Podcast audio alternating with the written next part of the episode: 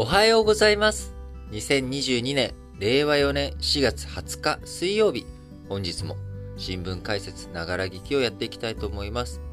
えーまず最初の話題、丸一としまして、円の円安、全然ね、止まらないということになっており、えー昨日19日、東京外国為替市場、円相場が約20年ぶりに1ドル128円台まで下落しました。えー、おととい18日にですね、日銀の黒田晴彦総裁、急速な円安はマイナスということで、えーそれまでね、日本経済全体で円安はプラスという発言から、えー少し、えーこう、円安のね、デメリットのところ、マイナスの影響について触れるということをしました。ね、こちら、昨日の新聞解説ながら聞きでも、えーお伝えしました通りですけれども、えーその黒田総裁の発言、えーあるいはね、鈴木財務大臣の、おもの、もう円安、うこれはね、ちょっとよろしくないぞという話をしているわけですが、えーこういった口先介入では、円安が止まらないということになっております。えー内外金利差、あのー特にね、えドルの金利が今後上がっていくっていう状況の中、えアメリカの長期金利、節目となる3%近くに上昇。一方、日本の金利っていうのは、もうこれは上がらないと。口先でね、えー黒田総裁とかが、あ急速な円安はマイナスといったところで、実際行動には移さないだろうということ。えー行動に移さないというのは日本の金利をね、上げるっていう対応は踏まないだろうということから、あ市場、えー口先介入には一切反応せず、円安128円台まで拡大していっているということになっております。えー景気、えーなぜね、あのー金利を上げないかといったら、日本の景気、えー経済、こちらをね、えー活性化させていくためには、やはり、え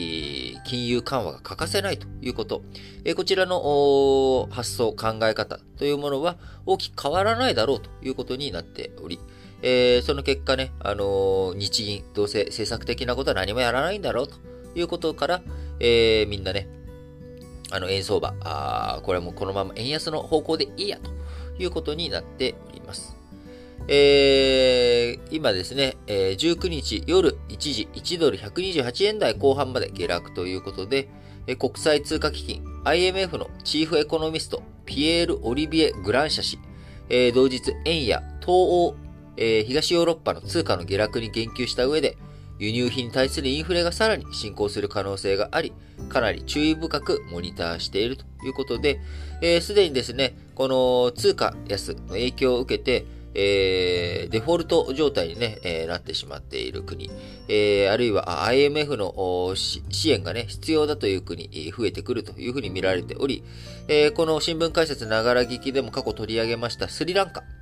えーこちら18日にですね、えー外貨不足に直面する中、同国への経済支援、こちらをめぐってワシントンで IMF との協議がスリランカ政府、えー始まったということ、昨日19日に発表がありました。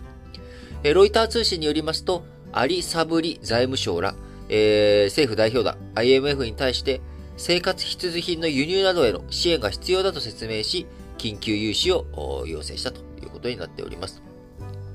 えスリランカ政府関係者、ツイッターに交渉は前向きに始まったと投稿しましたが、IMF 側、当初支援に難色を示していたところ、え今特例として検討しているということになります。えーやはりね、え今各国、輸入しなきゃいけない。えー輸入しなきゃいけないっていう時に、その、穀物とか、エネルギーとか、こういったものの輸入国というものは当然、その輸入するっていうことですから、自国通貨、自国のね、中のものを売ったりとか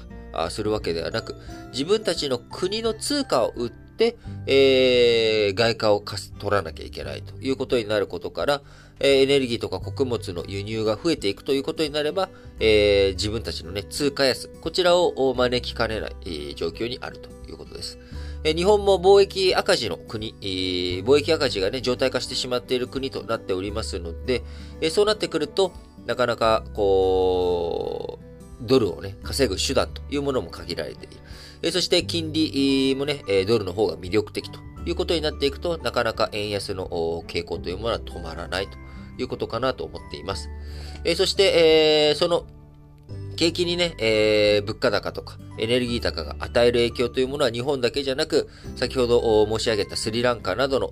国、え、こういった国にも影響がありつつ、全世界でも経済のね、成長予測というものが下方修正されるという状況になっております。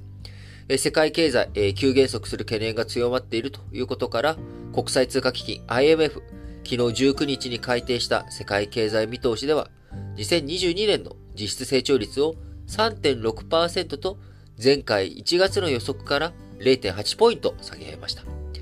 えー、3.6%ということでね、もともと4.4%ぐらいに見ていたものが3.6%に下がるということから、先進国、えー、3.3%と、マイナス0.6%引き下げ、0.6ポイント引き下げ。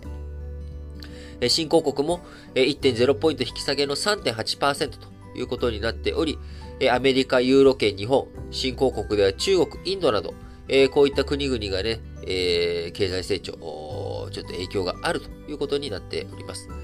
え物価高からねえ、利上げえ、という動きえ、この利上げによって経済があ少し、こうなんでしょう、冷や水を浴びせかけられるというような状態になっていくと